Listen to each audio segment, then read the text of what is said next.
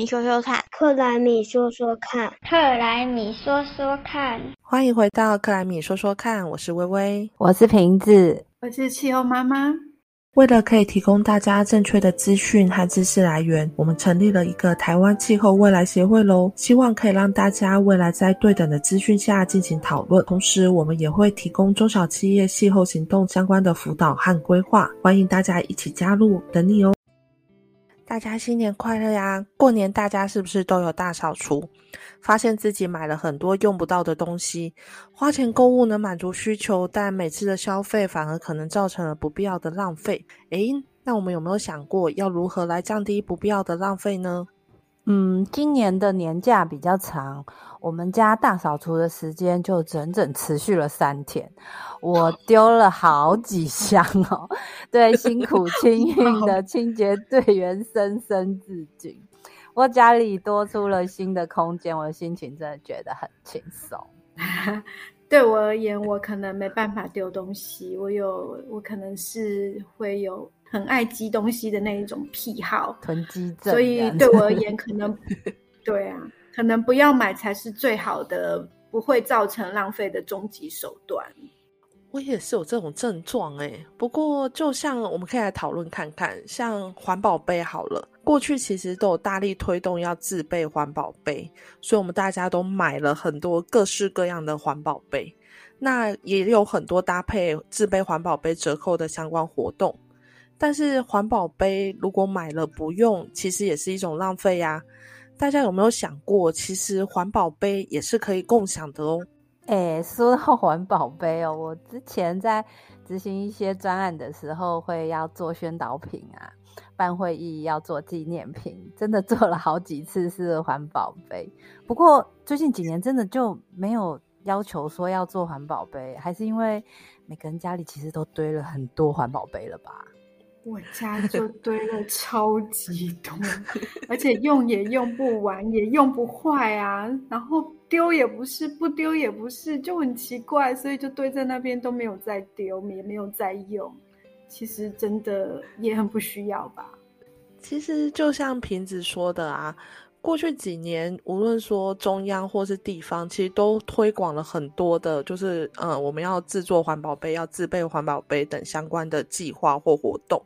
那也有推广一些循环杯的方案。可是，在实际使用上，大家都多少会有所顾虑。像循环杯的部分，可能会考虑它的安全性啊、费用等等，也花了很多时间去讨论。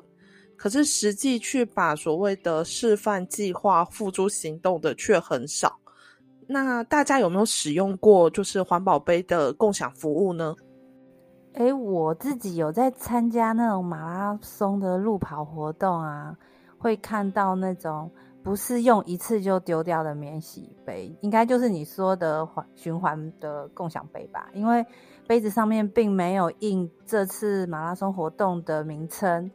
然后，但是它又是比较好的杯子，可以让选手在跑步的沿路上补水站的时候拿了就喝的这一种，应该没错吧？是是是，没错。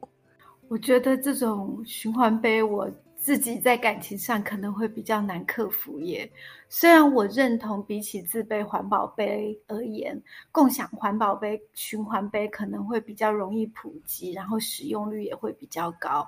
但我觉得我还是过不去感情那一关呢。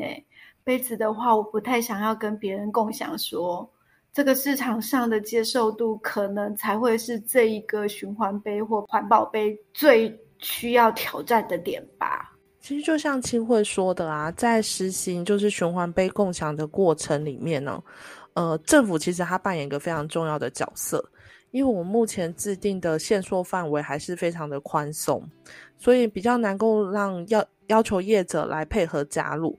同时，为了让共享机制可以更方便顺畅，那就必须在区域内设置足够的归还站点。那安全和卫生的因素也是需要克服的。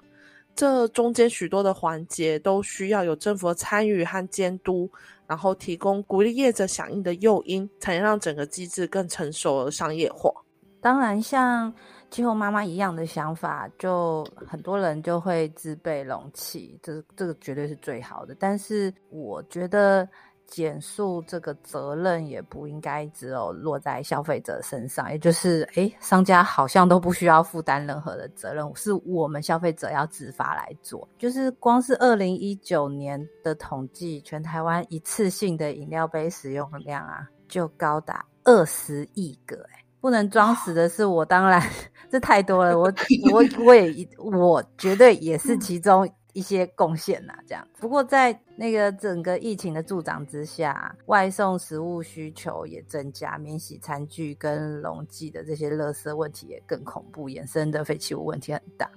所以，嗯，其实绿色和平组织他们在台中有发起一个绝素好店的计划，他就是邀请台中草悟道商圈周边的饮料店业者，他就是引进这个循环的容器啊，那业者。就是我们一般的消费者，嗯，我在这些店里面，我可以表达说我愿意使用这样子的杯子，或是这样的餐具，这这一类的意愿这样子。那响应的业者就会把饮饮料装在这样的杯子里面，那喝完饮料之后，就是直接归还给店家，或者是投放到他的归还账，就像那个我们骑脚踏车一样，假借已还，我不用一定要回去原本的店家。而且也不用另外付押金，这个这个新的这个做法，其实不管是店家还是消费者，其实接受度应该也是逐渐在想办法的养成中。哎，但是我突然想到，如果杯子太漂亮的话，我觉得长辈应该会想要带回家。对哦，没有没有押金哦，没有押金。对呀，嗯嗯。然后我也有听过有一个叫好和气的，呃，好是呃好是好不好的好，和是盒子的和，气是器具的器，一个好和气的一个 A P P，他们也是跟商圈的手摇饮料店合作，然后用玻璃杯取代免洗杯。那他们就非常非常的强调说，他们会遵守卫福部规定的餐具清洗良好作用指引这样子的一个规范，所以在疫情升温同时，也会加强餐具的消毒作业，让这些杯友们，他们叫做杯友呢，可以安心的用这些杯子，然后守护健康，也守护环境。但是老实说，我觉得利益虽然非常的良善，但我就是不放心呢，怎么办？我自己都不会想用了，更别想说要给我的小孩用了。我可能还是会选择宁愿不喝好了。嗯，那我不喝就算了。嗯，因为我觉得啦，疫情真的还是会把很多人的环保魂都封印起来了吧？哎，其实大家有没有发现，在疫情期间呢？前一阵子其实很多店家都有贴出暂停使用自备杯的告示。可是，其实这整个循环杯共享的机制和概念呢，还是值得持续推动的，也需要政府去建立更完备的制度，才能消除大家在安全和卫生的疑虑。所以在今年初的时候，一月的时候，那呃环保署这边呢，在已经邀请了相关的业者来研商一个草案，他们规划希望后来后续饮料店、素食店、便利商店和超级市场。这些四大连锁业者，希望他们在今年七月开始，都可以提供自备环保杯消费者五元以上的优惠。这个是要由业者提供的优惠哦，不是环保署这边提供的补助。那也希望在明年起，连锁超商、素食店会有五 percent 以上的门市都必须免费提供循环杯，也定定了二零二五年要达到三十 percent 以上门市参与的目标。那去朝向来建制这个循环杯共享机制而努力。不过，既然自备环保杯也有五元以上的优惠，那我自己还是会比较偏爱自备环保杯啦。不过，嗯。不过我知道台北市循环杯，他们也有这样子的一个呃，就是微微提到的这样的一个机制。他们刚开始是在北一女跟站前商圈有推出这种循环杯服务，后来发现效果还不错，就扩大办理。现在是跟公馆商圈合作，那里面有含 Seven 啊、麦当劳都在他们的合作对象中。也是强调假地借以地还，随借随还，然后他们是需要三天内归还，然后也是使用上面我说的好和气的 APP 和系统。其实若是家里巷口的小七咖啡也可以这样使用的话，感觉上归还也算挺方便的，好像也是可以接受吼。你终于，你你终于有一点点动摇嘞！我觉得 除了除了循环杯，因为对啊，就是因为循环杯，你可能比较介意是卫生的那个问题。可是其实共享的机制不不是只有用在这里，所以像其实大家现在最熟的就是 Uber 嘛，对不对？它是它也是共享，那它是一个移动的服务。那很多人有车，可是其实你拥有这部车，但是你有百分之九十以上时间可能是停在那里没有用的话，一辆私家车一天其实这些没有使用的时间是可以把你的这个你的财产拿出来做别的别的用途。那所以 Uber 它他们的这个车辆的服务，其实他这个公司也没有自己买车。但是他就可以提供车辆的服务，是因为让其他有车的人愿意把他的呃车他自己有空闲的时间，或是车辆，其实呃他现在可以来载你，用这个方式让大家共享你的车子的这种概念。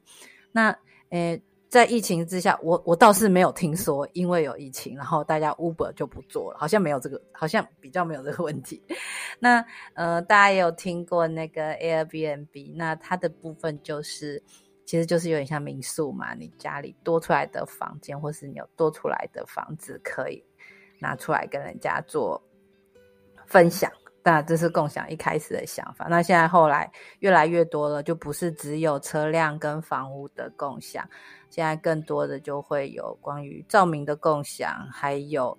利用出租的方式的这些越来越多的想法，让产品在一一开始设计的时候就考量未来，如果是要让很多呃更多的发展，包括维护、回收这些机制。嗯，可以建立起来，还要搭配一些软体平台的配合。其实现在有些产品，它在一开始设计的时候就考量了未来，如果它是要 for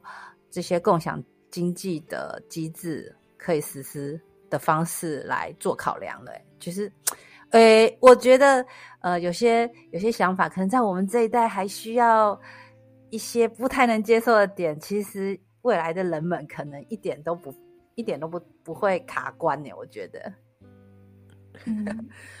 或许啊，可能我们未来的生活方式都会逐步迈向一个极简化的方式，那会有很多种的共享平台来减少资源的浪费，进而可能也可以同步降低温室气体的排放。想想，我觉得我应该要先做的事情是先来清空我的购物车，看看有什么才是必要的。那这样也可以顺便补充我的钱包了。嗯，我们今天就聊到这里喽，大家下次见啦，拜拜，拜拜，拜拜，下次要再一起听哦。